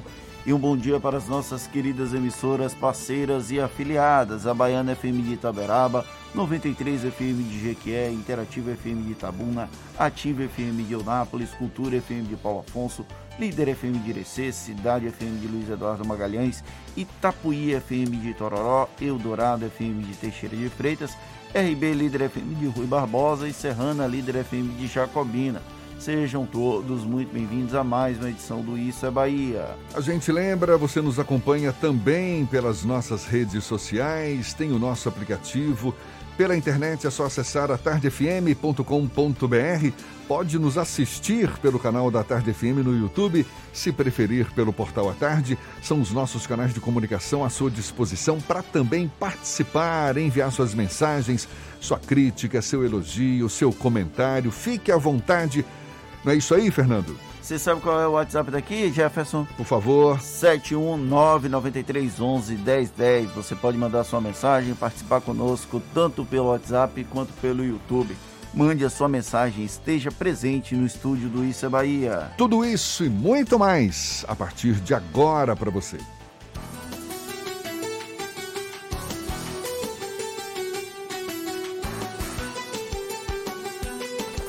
Isso é Bahia. Previsão do tempo. Previsão do tempo. Previsão do tempo. A segunda-feira amanheceu com céu nublado aqui na capital baiana, já tinha chovido durante a noite, agora no começo da manhã, temperatura na casa dos 22 graus, né? Uma sensação aí de mais friozinho neste neste começo de segunda-feira. Agora, existe previsão de o céu ficar um pouco mais claro ao longo do dia, o sol volta a brilhar mais forte, apesar de que pode chover mesmo assim a qualquer hora. A temperatura hoje varia de 22 a 29 graus. Pablo de Moraes já tinha nos falado isso mais cedo, agora tem a previsão do tempo para o interior do estado. Seja bem-vindo mais uma vez, Pablo. Jefferson, bom dia, tô de volta. Vamos lá falar do interior. Vem comigo, vamos para Itaberaba. O dia amanheceu mais fechado em algumas áreas da cidade, mas a previsão é que o sol predomine com nuvens. Chove rápido durante o dia e a noite e as temperaturas variam por lá entre 16 e 29 graus. A situação é bem parecida em Eunápolis. Vai ser um dia de sol também, com apenas algumas nuvens, mas pode chover também de forma rápida durante o dia e a noite. Em Eunápolis, os termômetros variam entre 21 e 29 graus. Você conhece a linha cremosa da Veneza? Tem creme de ricota e requeijão nas opções light e tradicional e os queridinhos cheddar e ervas finas. Veneza é um produto tradicionalmente gostoso. Eu voto com você, Jefferson. Isso é Bahia. O carnaval de 2021 pode ser adiado. A ideia é do prefeito de Salvador, Assemineto, que pretende propor um adiamento conjunto da folia em São Paulo, Rio de Janeiro e também em outras grandes cidades, caso a pandemia da Covid-19 ainda tenha impacto sobre a livre circulação de pessoas pelas ruas. Em entrevista ao canal de televisão CNN Brasil ontem, a Semineto disse que é uma possibilidade realizar o carnaval entre maio e junho do ano que vem, para que a festa não seja cancelada por completo. O prefeito da capital baiana declarou que a decisão sobre o assunto vai ser tomada até novembro. A possibilidade de adiamento do Carnaval de Salvador no ano que vem é tema do comentário político de Fernando Duarte. Isso é Bahia. Política. A Tarde FM. Pois é, Jefferson. A primeira grande questão que se observa, se depreende dessa fala do prefeito Assemineto, é que os gestores estão preocupados com a realização do carnaval de 2021. Tradicionalmente, o carnaval acontece em fevereiro, março, e isso pode ter um impacto na, no processo do coronavírus, já que até aqui, infelizmente, não temos nenhuma vacina e nenhuma perspectiva de remédio. E a livre circulação de pessoas num ambiente como o do carnaval é sempre um risco muito grande a data do carnaval, dos festejos de Momo, elas começam a ser definidas, é, os detalhes, na verdade, que a data é, um, é parte do calendário da Igreja Católica, mas os detalhes começam a ser definidos no mês de novembro e caso não haja uma vacina até lá, é muito provável que haja sim esse impacto e que a festa de 2021 não aconteça nos mesmos moldes dos últimos anos. O prefeito de Salvador até falou num tom que ele é carnavalesco e que ele defende, vai defender junto a outras cidades o adiamento da folia de Momo para maio, junho tal. Mas não é só por, pelo prefeito ser carnavalesco. Uma boa parte da economia de Salvador depende do carnaval a força na economia da festa de Momo é muito grande. São milhares de visitantes, são milhares de reais, milhões de reais que circulam na cidade durante os 10, 15 dias de festa. A gente tem esse processo de ampliação do carnaval, são quase 15 dias atualmente. E caso não tenhamos a festa no ano que vem, o impacto no, na economia da cidade vai ser muito grande. Por isso, o prefeito deve estar propondo esse adiamento para maio e junho. Só que, como eu falei, o carnaval é parte da tradição católica, cristã católica. Então, não chega a ser adequado se propor o adiamento do carnaval, como também não fazia sentido fazer o adiamento dos festejos juninos para outubro, novembro. Até porque outubro e novembro provavelmente, infelizmente, ainda não teremos uma vacina contra o novo coronavírus. Então é melhor falar num carnaval fora de época do que efetivamente falar sobre adiamento da festa de Momo, como ela acontece nas tradições originais de todo o país. Além disso, ainda tem uma outra questão que é o prefeito de Salvador, Semineto, não será mais gestor na folia do ano que vem. E tem que combinar também com outros prefeitos, exemplo do Rio de Janeiro, exemplo de São Paulo e Recife, Olinda, que são os quatro grandes carnavais aqui do Brasil. E para combinar com os gestores, os gestores teriam que estar eleitos, né? E a eleição foi marcada para o dia 15 de novembro, o primeiro turno, e o segundo turno já para 29 de novembro, quando a expectativa sobre o Carnaval 2021 já teria sido cessada. O que nós podemos chegar à conclusão, e aí é um indicativo que pode melhorar, é que o Carnaval 2021 tem grandes chances de não acontecer e se acontecer, definitivamente não vai ser nos moldes dos últimos anos. Se houver o adiamento, como propõe o prefeito da capital baiana, Semineto, ainda assim a festa vai ser bem menor do que já foi um dia. Caso e caso haja esse adiamento, quem sabe para junho, muita gente deve estar se perguntando: e o São João? São João esse ano já não teve e no ano que vem vai ficar colado com o carnaval? É uma possibilidade, né? De acordo com a avaliação do prefeito, seria maio e junho, mas ele até citou de não atrapalhar o carnaval ou o São João. Não deve atrapalhar o São João. A gente torce, inclusive, para que até junho do ano que vem tenhamos uma solução para o novo coronavírus, ou a vacina, ou a imunização de rebanho na população brasileira como um todo mas não dá para falar efetivamente sobre adiamento do carnaval enquanto a gente ainda não tiver uma perspectiva muito clara de como vamos sair dessa crise de saúde. Eu não estou falando da crise econômica, estou falando da crise sanitária. Nós ainda não temos essa perspectiva. E uma coisa é certa, você fez bem destacar, vai ser um carnaval totalmente diferente caso de fato venha a ocorrer. Eu fico aqui pensando a própria disposição das pessoas de estarem ali coladas umas com as outras, enfim, como é característico do carnaval, não é? É uma grande incógnita. Acho que a gente está ainda, de fato, no meio de uma grande incógnita. Aliás, são várias as incógnitas que ainda nos rodeiam por conta dessa pandemia. Há quem diga que ainda estamos no olho do furacão então tem que esperar a poeira baixar para as coisas ficarem um pouco mais claras. Agora, Exatamente. Agora são 8 e 11 a gente vai para a redação do portal Bahia Notícias. Nosso parceiro aqui no Issa Bahia, Lucas Arras, está a postos mais uma vez. Salve, Lucas!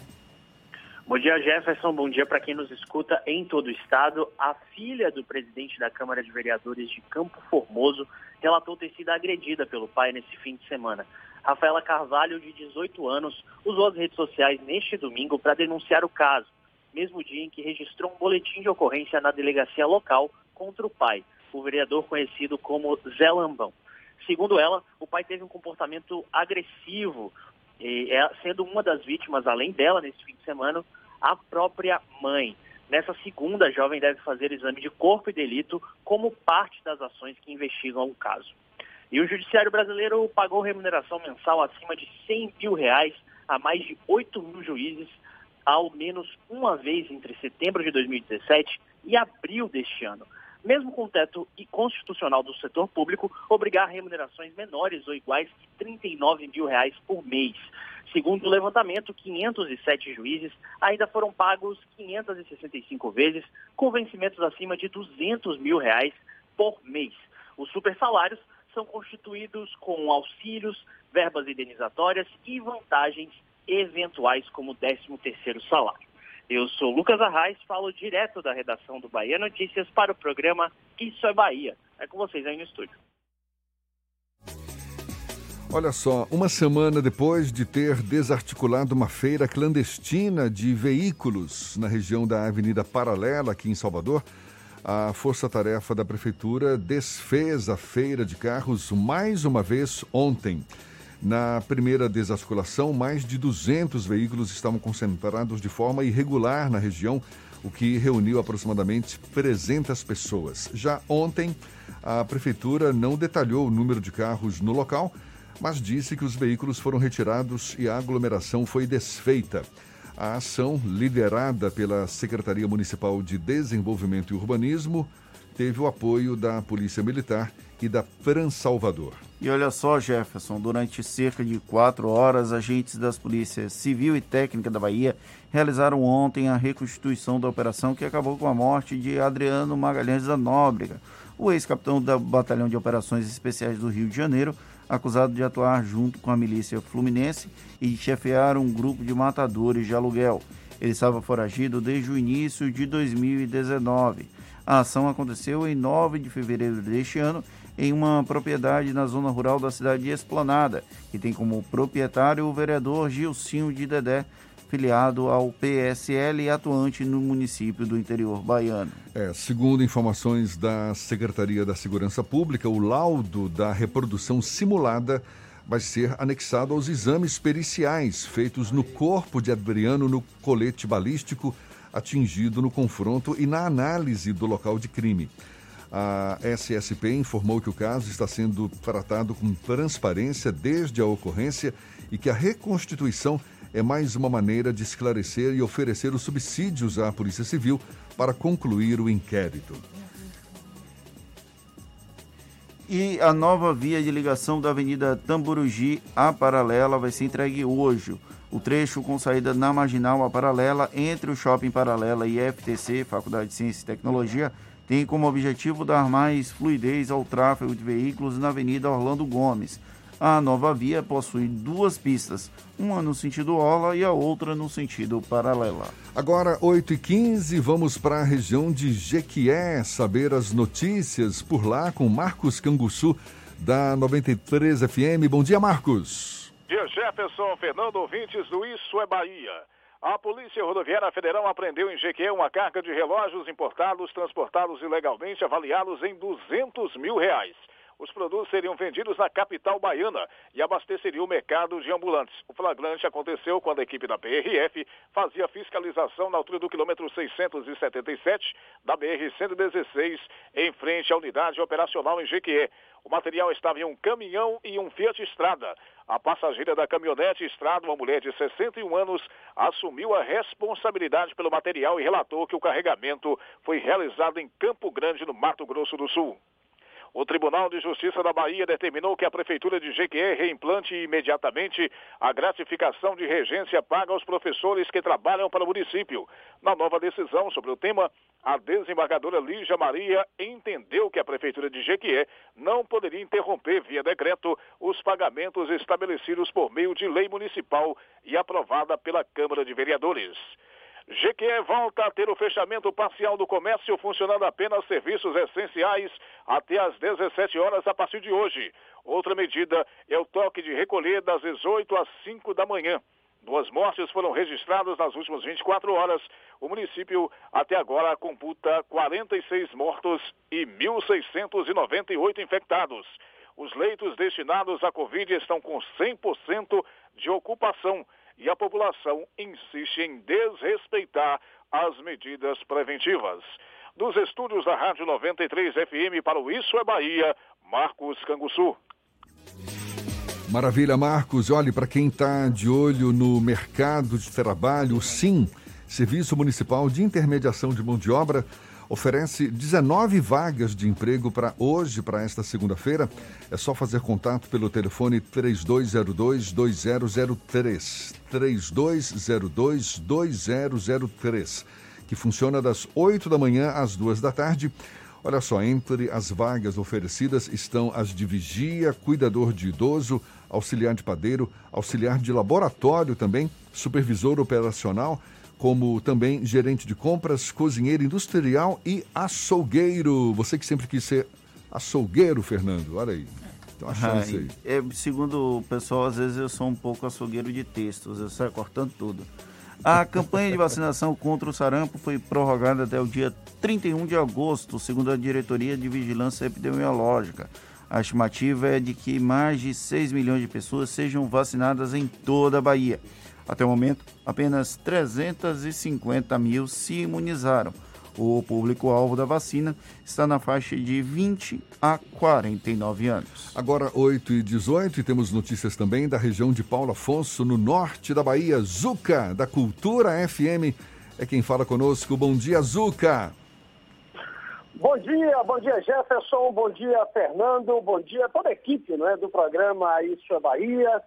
É, nós estamos aqui na capital da energia elétrica, que a semana possa ser positiva e cheia de vitórias para todos nós. Olha, Paulo Afonso, é, a partir desta segunda-feira, dia 13, e até o dia 19, vai vivenciar o toque de recolher. O governador do estado, Rui Costa, publicou um decreto oficial é, no sábado, né, 44 municípios terão este toque de recolher e Paulo Afonso é a única cidade no norte, como eu quero destacar, nesta décima região que vai é, vivenciar esse toque de recolher. A gente destaca é, essa informação com muita precisão porque Paulo Afonso é um polo para toda essa é, região aqui da nossa querida Bahia e, enfim, né? A expectativa é, é, muito grande com relação ao que vai acontecer é, nesta semana. Durante o dia, né, as atividades comerciais estarão acontecendo normalmente, porém, é, a partir das 18 horas, a partir das 18 horas, nós teremos um fechamento é, completo do comércio aqui da capital da energia elétrica, é, funcionando apenas serviços é, relacionados à saúde, como farmácias, é, clínicas, enfim. É, a gente destaca também que está proibido circulação das pessoas nas ruas das 18 às 5 da manhã. Este decreto publicado na sexta-feira pelo governador Rui Costa é, passa a ser é, vivenciado aqui em Paulo Afonso a partir desta segunda e vai até o dia 19 de julho. Portanto, Paulo Afonso com o toque de recolher. Capital da energia elétrica, nesse momento, com 24, é, 23, 24 graus, né, muitas nuvens no céu da nossa querida Paulo Afonso, previsão de chuva ao longo do dia. É, a gente ainda destaca informações com relação ao coronavírus, a Covid-19. Até neste momento, segundo informações da Secretaria Municipal de Saúde, ao longo desta pandemia, Paulo Afonso já registrou 210 casos, casos confirmados. Destes, 107 são considerados clinicamente recuperados. A Secretaria Municipal de Saúde está monitorando 1.160 pessoas e ao longo desta pandemia, eh, Paulo Afonso já registrou 12 óbitos. São informações aqui da capital da energia elétrica, tranquilidade no trânsito, principalmente nas rodovias que cortam a nossa cidade, BA-210 e BR-110. Semana positiva para todos, a Fezuca, a Gripe da Notícia, Rádio Cultura de Paulo Afonso, isso é Bahia. Valeu, valeu, valeu, Zuca. Muito bem, agora 8h21, notícias que a gente já divulgou na primeira hora do programa de hoje, mas que a gente destaca mais uma vez, especialmente para quem nos ouve no interior do estado. A Bahia teve mais de 1.500 novos casos de Covid-19 e 47 novas mortes nas últimas horas, segundo a Secretaria Estadual da Saúde. O estado tem agora mais de 105.700 casos confirmados da doença e mais de 2.400 mortes. Em relação à taxa de ocupação dos leitos disponíveis pelo SUS exclusivos para coronavírus, a taxa é de 65% no que se refere aos leitos de UTI adulto, taxa de 79%. Isso nível Bahia. O Brasil superou a marca de 72 mil mortes e se aproxima de 2 milhões de casos confirmados do novo coronavírus. Isso segundo dados do Ministério da Saúde. Foram contabilizadas mais de 600 novas mortes e mais de 24.800 novos infectados pelo vírus em apenas um dia. Ao todo, o Brasil tem 72.100 óbitos e mais de 1 milhão e 800 mil casos confirmados. Em Salvador, o bairro de Itapuã volta hoje a ter medidas mais restritivas no combate ao coronavírus. As ações duram sete dias. Segundo a Prefeitura, o bairro de Itapuã é o quarto com maior índice de contágio na capital baiana.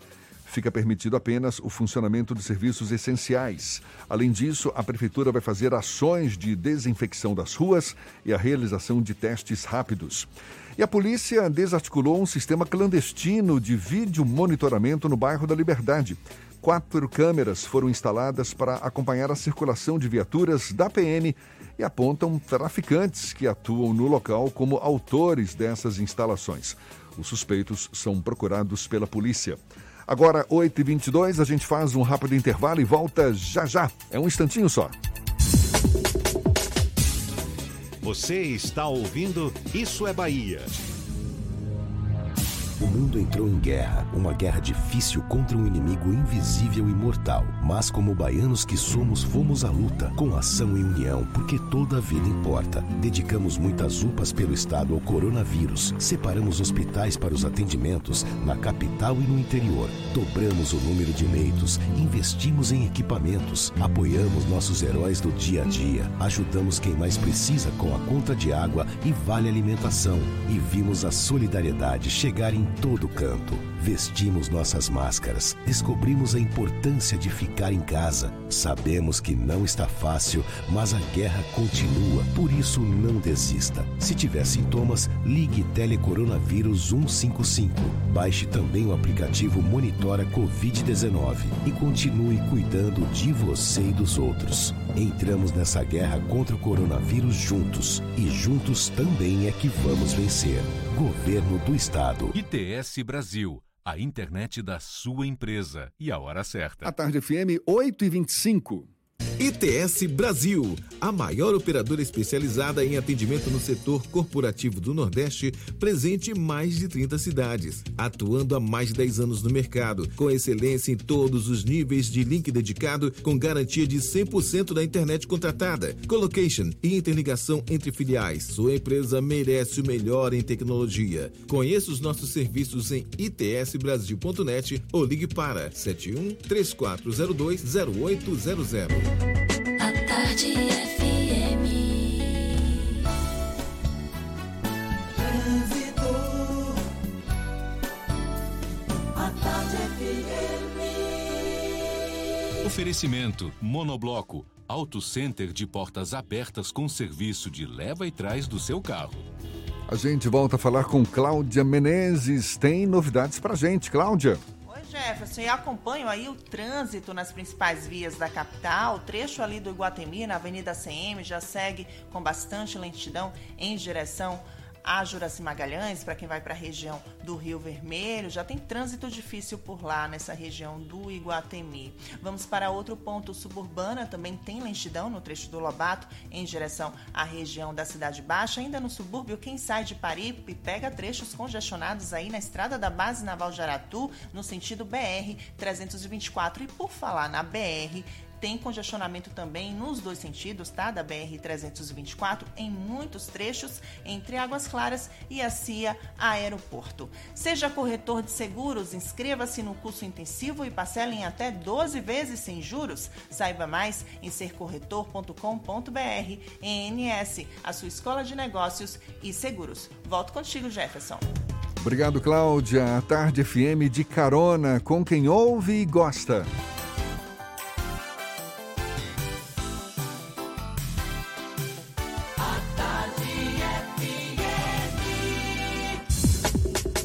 Voltamos a apresentar Isso é Bahia. Um papo claro e objetivo sobre os acontecimentos mais importantes do dia. Salvador, você já sabe, vai receber os jogos da reta final da Copa do Nordeste, Copa que foi paralisada desde o mês de março por causa da pandemia. Além da capital baiana, Fortaleza e Recife eram as capitais também cotadas para sediar as partidas. A gente fala mais sobre o assunto conversando agora com o vice-presidente da Liga do Nordeste, Alex Portela Júnior, nosso convidado aqui no Issa Bahia. Seja bem-vindo, obrigado por aceitar nosso convite. Bom dia, Alex. Bom dia, Jefferson. Bom dia, Fernando. Bom dia, ouvintes da a Tarde FM. Um prazer estar falando com vocês. Prazer todo nosso. Explica pra gente por que, que Salvador, afinal, acabou sendo a escolhida. O que, que pesou para isso, Alex? Duas coisas, Jefferson. Primeiro, pela é, compreensão de nossos governantes, tanto prefeito quanto governador, na liberação, é, antes de qualquer outra cidade, para que pudessem nós termos jogos é, na, aqui, né, em todo, em todo o estado. E também é, a taxa de, de, de, infecção era menor que nós tínhamos no Nordeste, é, como é até hoje. Então, isso, esses dois é, fatores pesar, pesaram muito na escolha da, de Salvador, da Bahia, para essa Copa retornar agora. Quer dizer que Salvador acabou sendo mais rápida no gatilho, não é? Isso também acabou favorecendo certamente. Agora, Alex, e os cuidados que já estão sendo adotados para que, por exemplo, não haja uma, uma, um surto, digamos assim, desse novo coronavírus durante os jogos. O que está sendo definido do ponto de vista assim, de protocolos para os jogadores em campo, para a comissão técnica, todos que estão ou estarão envolvidos com, com esses jogos finais aí da Copa do Nordeste? Isso está sendo muito bem tratado junto à CBF, junto com a Federação Baiana, a Liga, eh, e os órgãos governamentais, nós já tivemos três reuniões com os secretários tanto de, de, de município, de estado, para todo esse, esse aparato, a gente não ter problema. Tem jogadores que vão vir de, de outras cidades, para a gente não ter esse surto. É, que na realidade, Jefferson, na, no, no, no jogo você vai ter no máximo 100, 150 pessoas num, num espaço muito grande, é, onde você vai ter é, é jogador, aglomeração mesmo dia assim, isso é dentro de campo que você vão ter 22 jogadores que não tem como você não ter contato. Mas o restante vai estar tendo feito todo o aparato, toda a maneira é, melhor para a gente não ter nenhum surto e, e ter a competição é, mais dentro do, do, do, da, normalidade possível, né? Que a gente não, não, não tem como ser diferente para a gente não, não ocasionar é, pior em nada nesse no surto que está acontecendo no Brasil. Quando foi anunciado Salvador como sede única da Copa do Nordeste, ainda era considerada a Arena Fonte Nova como um dos espaços, uma das praças esportivas para a realização de jogos. Depois do anúncio, acabou confirmado que a Fonte Nova não vai poder realizar, sediar os eventos por conta do hospital de campanha. Qual é o impacto da saída de uma praça esportiva de, como a Arena Fonte Nova desse processo de construção da, da Copa do Nordeste como sede única aqui na Bahia? Claro que seria importante a, a presença, a, a, usar né, a Arena Fonte Nova, mas nós entendemos, eu acho que é, o governador, o prefeito tomou a posição correta de não ter jogo lá. E como você não vai ter público em jogo nenhum, então isso foi, vamos dizer assim, minimizado um pouco por você não ter a presença de público, então tanto faz ter num estado como no outro, é, isso não vai pesar. É, a gente estava, nós, inclusive nós não anunciamos porque isso não estava certo. É, em momento algum o governo liberou a Fonte Nova para ter jogo. Eles que poderia ter jogo no estado, mas não, entendeu? A Fonte Nova a gente estava conversando é, com o governo sobre isso. E em momento algum o governo liberou e no final ele resolveu realmente não liberar.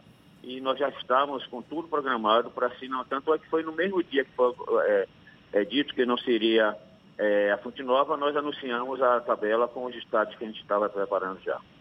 Que no caso são Barradão, Pituaçu, tem Feira de Santana e a Arena Cajueiro também, confere? E Riachão do, do, do Jacuípe. Riachão do Jacuípe também. E ainda tem mais uma, um jogo realizado no CT de Praia do Forte, correto, Alex? Também, correto. Porque na realidade o que é que acontece? Tem seis jogos que tem que ser feito é, pelo regulamento simultaneamente, porque um depende do outro para a classificação. Então, para os clubes classificarem. O único jogo que não depende de classificação é o Fortaleza e América, que o Fortaleza já está classificado e o América não. Então esse jogo pode, pode, vai ser no dia 21. Todos os outros jogos serão dia 22 às 20 horas. Como é que está a questão dos direitos de transmissão da Copa do Nordeste? A gente tem um debate muito forte sobre o Campeonato Carioca, o Flamengo rompendo com a Rede Globo, isso causando um grande imbróglio. Como é que está a questão das, dos direitos de transmissão da Copa do Nordeste, Alex? Graças a Deus, Fernando, isso a gente tem uma, uma é, é, pacífico, porque a competição já é negociada pela Liga. É, inclusive, na quarta-feira passada, nós fizemos uma reunião, é, todos os 16 clubes participantes, é, para saber qual seria a posição com essa nova MP, o que é que eles queriam. É, e todos foram unânimes dizer que querem negociar em conjunto, querem continuar negociando com a Liga. É, e tanto, tanto é que nós vamos soltar uma nota de hoje para amanhã é, em apoio ao MP, que eu acho que vai ser muito bom. Esse negócio de, de negociar sozinho eu acho muito ruim. É, é o Flamengo pode querer fazer isso, tudo, mas independente disso, é, nós vamos fazer.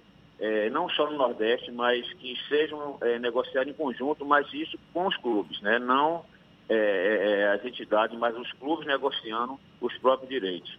Então isso fico muito, muito feliz e contente com a posição é, é, de todos os clubes do Nordeste em negociar em conjunto é, é, essa, essa, essa nova modalidade que vai acontecer. A Liga do Nordeste, além de organizar a Copa do Nordeste, tem a função de acompanhar os clubes aqui da região, que, como todas as outras atividades econômicas do país, atividades sociais, tiveram um impacto muito grande com a pandemia do novo coronavírus. Como é que tem sido a recepção dos clubes de futebol de toda a região com relação a essa crise e como superar essa crise? Você tem acompanhado isso, Alex? Sim, claro que isso teve um impacto, inclusive os nossos patrocinadores, os nossos todos é, realmente é, paga, não pagaram, seguraram os pagamentos. mas já, nós já temos negociado. A sorte nossa é que nós já temos negociado. Isso até 22, com todos os patrocinadores, com todos os fornecedores, tudo, a gente já tem isso previamente é, é, assinado, contratado. Então, é, é, os que eles me disseram foi que assim que voltasse a tabela e voltasse a competição, os pagamentos seriam normalmente. Então, isso não vai ter, a princípio, sim, até agora houve impacto que segurar pagamento, mas eu espero que com o retorno da competição isso se regularize. Alex, é, a retomada da Copa do Nordeste certamente abre caminho aí para a retomada de outras competições também. E até o início de, de, de, competições do calendário esportivo, tem aí o próprio Campeonato Brasileiro, não é, que deve começar em agosto. Pelo menos existe essa expectativa. O Campeonato Baiano, não é, que também foi interrompido esse ano. O que, que você tem acompanhado em torno dessas discussões? Já existe um consenso? É, é, você tem percebido esse sentimento no sentido de os campeonatos vão ser retomados? Está tudo já definido, protocolos corretos? O que, que você tem acompanhado, Alex? O que é que acontece? Se ninguém quis tomar, é, vamos dizer, essa atitude, primeiro, um esperou o outro. E eu acho que a gente, nós, como você falou, acho que o governo da Bahia a, a, a, Liga também, nós é, é, brigamos isso junto, muito dentro da CBF para que fosse divulgado, a gente é, teria toda a condição de voltar tudo e fomos atendidos, é, com, como falei, com o apoio do governo da Bahia voltamos dia 21. No outro dia, São Paulo anunciou, todo mundo anunciou o retorno dos seus, dos seus campeonatos, inclusive hoje pela manhã já tem é, é, jogo pelo Campeonato Cearense. Então, isso mostrou que todo mundo estava esperando pelo outro e ninguém tinha coragem de tomar essa atitude. E nós da Liga do Nordeste, os clubes todos é, é, unidos, nós é, acreditamos que é o seguinte, vai voltar a vida normal? Não vai. Eu acho que só vai voltar quando tiver a vacina. Como o Fernando estava falando aí, eu estava ouvindo o programa de vocês, é, ou, ou, você tem uma, uma, uma, uma, assim, uma imunologia por rebanho, ou você vai ter, ou vai ter a vacina, não tem outra maneira. Você tem então, notícias. Você tem notícias sobre como, como vai ficar o Campeonato Baiano, Alex? Já saiu a tabela, se não me engano, Jefferson. Eu acho que vai ter jogo dia 22 ou 23 também. Começa é, eu não tenho que eu estava no interior, eu fui ver os estádios que eu fui ver exatamente como é que estava, que a gente já tinha mandado alguém, mas eu fui pessoalmente ver nesse final de semana. E é, eu não sei, mas já saiu, com certeza já tá, já vai começar também. E a Copa do Nordeste, ela vai ser retomada no dia 21 desse mês, não é isso? E encerra é, dia... tem um jogo e dia 22 tem os, o restante dos jogos. E vai... Depois nós vamos ah. ter jogo dia 25 e 27 pelas quartas, dia 28 e 29 pelas semis, e dia 1 e 4 do 8 as finais. Que é quando deve estar começando o Campeonato Brasileiro. O Campeonato Brasileiro começa dia 9. Por isso, nossa é, é, urgência em começar antes que comece o brasileiro, que nós entendemos que tanto os clubes da Série A, B e C é, focariam mais nessas competições e, e enfraqueceria mais a, a, a, Copa Nordeste. Então isso a gente foi a nossa grande preocupação também foi iniciar antes dos campeonatos nacionais. Uma das críticas dos grandes clubes, principalmente, é o calendário super apertado do Brasil para o futebol, com jogos com uma frequência muito grande. Agora, com esse adiamento de quase todos, praticamente todos os campeonatos, né, foram adiados e o recomeço agora final de julho, início de agosto, por mais que o Brasileirão seja estendido até o mês de fevereiro, vai haver uma concentração das partidas num curto espaço de tempo. Como é que está esse debate dentro dos clubes? É, isso realmente não foi bom, mas não tem jeito. É, como a gente sempre discute, é, você tem muitas competições e como você tem, você tem a Copa do Brasil, você tem outros campeonatos, que os clubes não são obrigados a participar, é só dizer que não quer participar. Mas todo quer porque você tem uma receita essa, uma receita adicional. Então, é, é, é, agora, tanto é que isso não vai ser só no Brasil, vai ser no mundo como um todo, porque tanto é que eles liberaram para cinco substituições, né, em vez de três, que a gente entende que essa, essa paralisação é, em termos físico para os atletas não foi boa entendeu? E você vai ter muita contusão no início, você vai ter muito problema e você tem que, vamos dizer assim, é, poupar um pouco e ter mais substituições. Alex, é, esse tipo de discussão envolve os jogadores? A gente tem a impressão de que fica muito mais no nível de direção, de dirigentes e os jogadores que são peça fundamental, não é, nesse processo acaba não sendo tão ouvido, mas tem, existe uma interlocução dos dirigentes, de quem decide pelos campeonatos, datas com os jogadores também? Eu, é, sendo sincero com você, eu acho que é muito pouco. Isso realmente você tem razão, existe, mas alguns clubes têm alguns jogadores que têm uma condição de discutir isso, entendeu? Entendeu, Jefferson? Quando eu fui presidente da Vitória mesmo, eu tinha algum grupo é, que tinha, gente sempre contava, Ramon, Ramon Menezes, Viafa, tinha alguns jogadores que é, teriam condições de a gente sentar e discutir, entender a posição, e a gente sempre discutia em treinamento, tudo. Eu acho que isso é, seria é, bom todos os clubes ouvirem seus jogadores antes de ir para a reunião. Isso eu acho importante. Mas é o que na prática pouco acontece, né? É verdade. E do ponto de vista de preparação dos jogadores, Alex, muitos deles ficaram aí ou estão já um bom tempo sem aquelas atividades regulares. Como é que se vai recuperar esse tempo perdido do ponto de vista de preparação física? É, por isso que eu falei, por isso que vão ter cinco substituições, inclusive tinha dois estados que não liberaram até hoje, nem treino, né? não é nem jogo, é nem treino dos clubes, que era é, o Rio Grande do Norte e, e, o Piauí, e esses clubes já chegaram na sexta-feira à noite aqui em Salvador, já estão treinando no, no CT do Vitória, no CT do Bahia, que é o ABC, e, e, o River já estão treinando, é, exatamente porque senão você vai ficar com uma disparidade muito grande. E nós não estamos iniciando essa semana exatamente para dar um tempo a esses clubes, a se prepararem um pouco. Por isso que nós pegamos esses 15 dias para eles treinarem um pouco e terem um, um mínimo de condição física para entrar em campo. Como é que vai funcionar a parte de, dos protocolos de segurança dos jogos? Os jogadores terão que ser testados com algum tipo de frequência? Quem vai participar, é, comissão técnica, pessoal de apoio, vai precisar fazer testagem? Como é que. Quais, quais são os protocolos das partidas especificamente? Sim, isso é um protocolo da CBF, inclusive eles estão usando, eles vão mandar o staff dele de todo o Rio para cá para acompanhar todos os jogos, que vai sair de teste para os campeonatos nacionais. É, vão ter os jogadores, antes de saírem de cada estado, vai ser testado é, para quando virem, não, não, nem saírem de lá, entendeu? Antes de, de, de, de para ter o resultado. E antes dos jogos, todos vão ser testados também, todos os jogos, não só os jogadores, como a comissão, todo mundo que entrar é, em redor da, estiver dentro do, dos estádios, vão ser testados para a gente não ter nenhuma surpresa. Tá certo. Alex Portela Júnior, vice-presidente da Liga do Nordeste, conversando conosco aí sobre a retomada dos jogos da Copa do Nordeste. Jogos que serão retomados no dia 21 deste mês e se encerrarão no dia 4 de agosto. Alex, muito obrigado pela sua participação, pela sua disponibilidade. Um bom dia para você. Eu que agradeço a você, a Jefferson, ouvinte da, da Tarde FM. E eu quero só dizer que a gente, com certeza, nós estamos muito preocupados com essa parte de protocolo. A gente não vai ter, é, a gente espera não ter nenhum problema e ter uma competição é, que acabe em paz. Eu agradeço a todos e bom dia. Maravilha, a gente lembra, essa conversa também vai estar disponível logo mais nos nossos canais no YouTube, Spotify, iTunes e Deezer, 8h42 na Tarde FM. Você está ouvindo Isso é Bahia.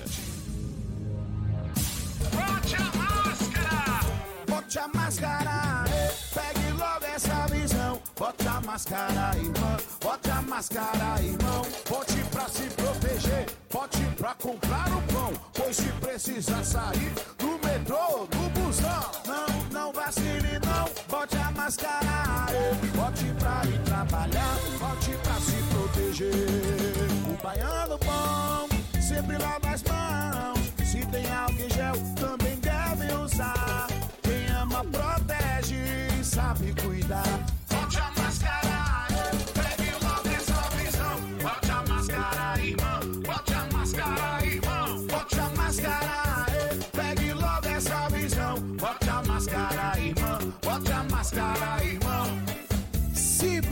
Sair, bote a máscara. É a Bahia contra o coronavírus. Governo do.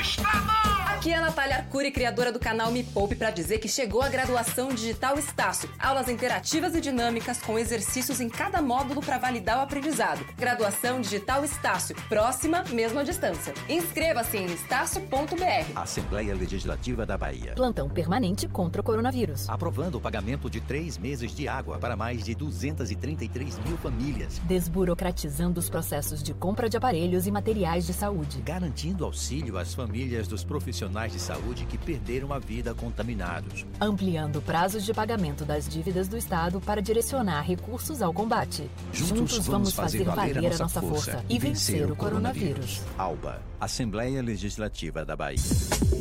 Voltamos a apresentar Isso é Bahia. Um papo claro e objetivo sobre os acontecimentos mais importantes do dia. Agora, 8h45, a gente tem notícias também da redação do Portal à Tarde. Thaís Seixas com as novidades. Thaís. Oi, Jefferson. Oi, Fernando. Bom dia. Bom dia aos nossos ouvintes de todo o estado. O setor de autopeças registra redução de 53% nas vendas no mês de maio, em comparação com o mesmo período do ano passado. Os dados fazem parte da pesquisa mensal de comércio analisados pela Superintendência de Estudos Econômicos e Sociais da Bahia. O estudo indica que a atividade foi fortemente influenciada pelo crédito e teve as vendas comprometidas em função das incertezas provocadas pela Covid-19. Com isso, as empresas foram obrigadas a decretar férias coletivas, remanejar funções e demitir funcionários. Como alternativa, muitas têm apostado em vendas online, delivery e promoções. E a cidade de Boerarema, no sul da Bahia, vai adotar o toque de recolher a partir de hoje. O decreto foi publicado no último sábado e leva em conta o aumento do número de casos da Covid-19 no município. A medida é válida até o próximo domingo e proíbe a circulação de pessoas entre as 6 da tarde e as 5 da manhã. Estão liberados apenas o funcionamento do comércio essencial e a circulação noturna para serviços de saúde ou farmácias. Já o delivery de alimentos fica autorizado a funcionar até às 10 da noite. Eu fico por aqui. Essas e outras notícias estão no portal à tarde, atarde.com.br. É com você, Jefferson. Valeu, valeu, Thaís. Agora, 8h46. Mais de 30 mil pares de sapatos e sandálias falsificadas, além de 60 bolsas, foram apreendidos durante uma operação conjunta da Delegacia de Repressão a Furtos e Roubos de Cargas em Rodovias e Polícia Rodoviária Federal, isso aqui na Bahia. De acordo com a Polícia Civil, a apreensão ocorreu na BR-116, em Feira de Santana. Todos os produtos foram avaliados em 815 mil reais. A polícia detalhou que a carga saiu do estado de Minas Gerais e seria comercializada em diversos shoppings da região Nordeste. E olha só, Jefferson, no interior da Bahia, a Secretaria de Saúde da cidade de Itagi, no Sudoeste, criou um kit Covid com remédios que estão sendo entregues para pessoas infectadas pelo novo coronavírus e que apresentam sintomas. A medida foi anunciada nas redes sociais da Prefeitura e fazem parte do kit remédios como azitromicina e ivermectina. Esses medicamentos não têm comprovação de que podem ajudar pacientes com Covid-19. Na nota nas redes sociais, a prefeitura diz que o kit faz parte da entrega do plano de enfrentamento à Covid-19 e a entrega em casa ocorre para evitar que pacientes se desloquem para a farmácia. Conforme o prefeito, Itagi não possui leitos de UTI para coronavírus. O município, de acordo com o boletim de ontem da Secretaria de Saúde da Bahia, tinha 13 casos confirmados de Covid-19. Além da azitromicina e da ivermectina, também teria o Reuquinol, que é o bendito hidroxicloroquina barra cloroquina. A ivermectina você conhece bem, né, Fernando? Na infância você tomou muito. Todo mundo aqui uma vez na vida já tomou ivermectina, inclusive é recomendável que tome pelo menos uma vez por ano. Para botar os vermes para fora, né? Tá e certo. é bom para piolho também, viu, Jefferson? Ah, bom saber. Ainda bem que eu tenho um cabelo curtinho, né? Não corre esse risco. Agora, 8h48, a gente vai para onde? Para Luiz Eduardo Magalhães, extremo oeste da Bahia. É o J. Alves quem está a postos. J. Alves da Cidade FM. Bom dia, J.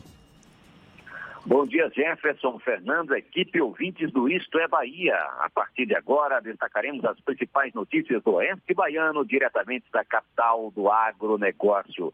No sábado, a Prefeitura de Luiz Eduardo Magalhães, por meio da Secretaria de Saúde, informou mais 21 novos casos positivos de coronavírus de Covid-19 no município.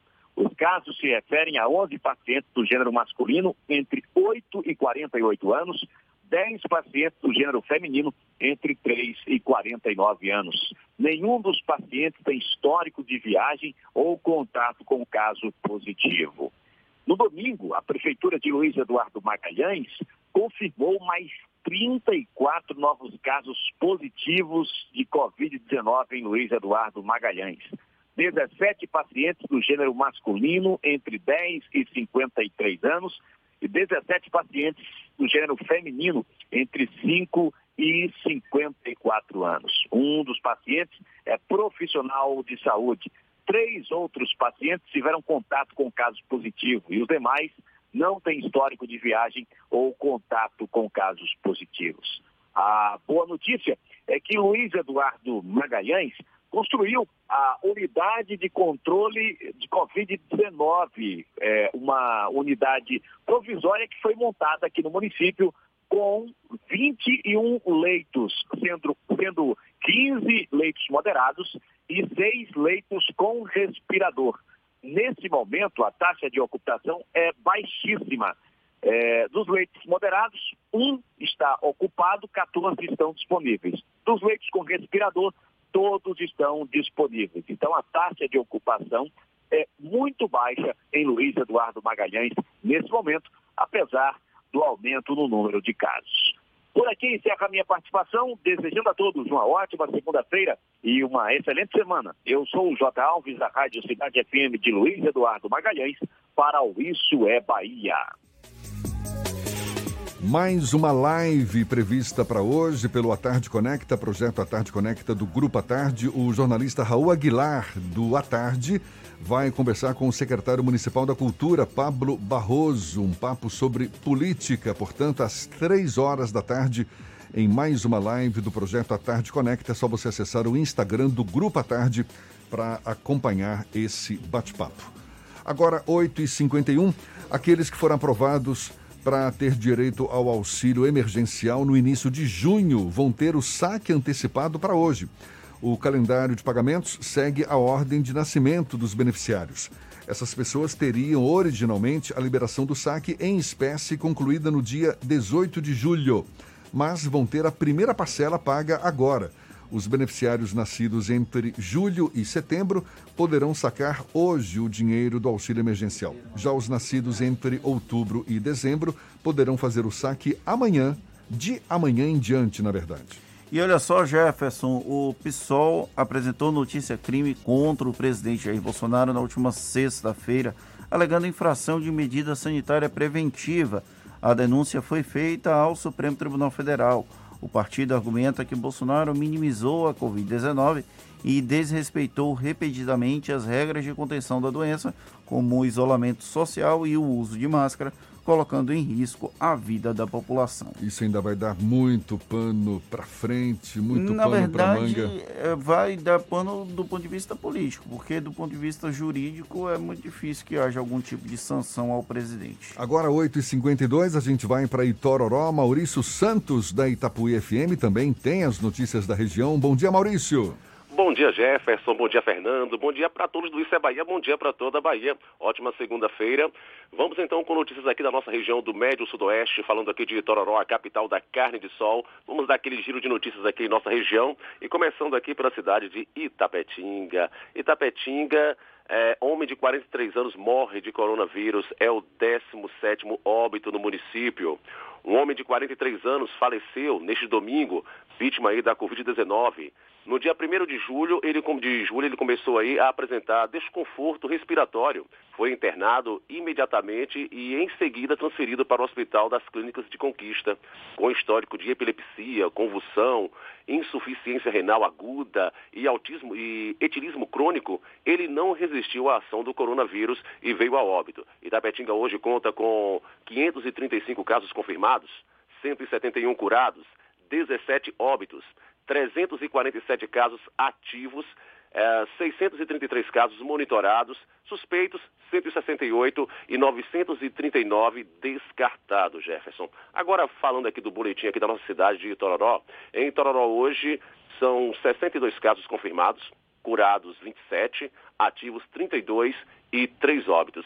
Essas são as notícias aqui da nossa região. Eu sou Maurício Santos, falando aqui da Rádio Itapuí FM de Itororó, a capital da carne de sol, para o Isso é Bahia, para toda a Bahia. Agora é com vocês, bom dia. Olha só, internado com Covid-19, o ex-deputado federal Nelson Meurer, primeiro condenado pelo Supremo na Operação Lava Jato, morreu ontem aos 77 anos.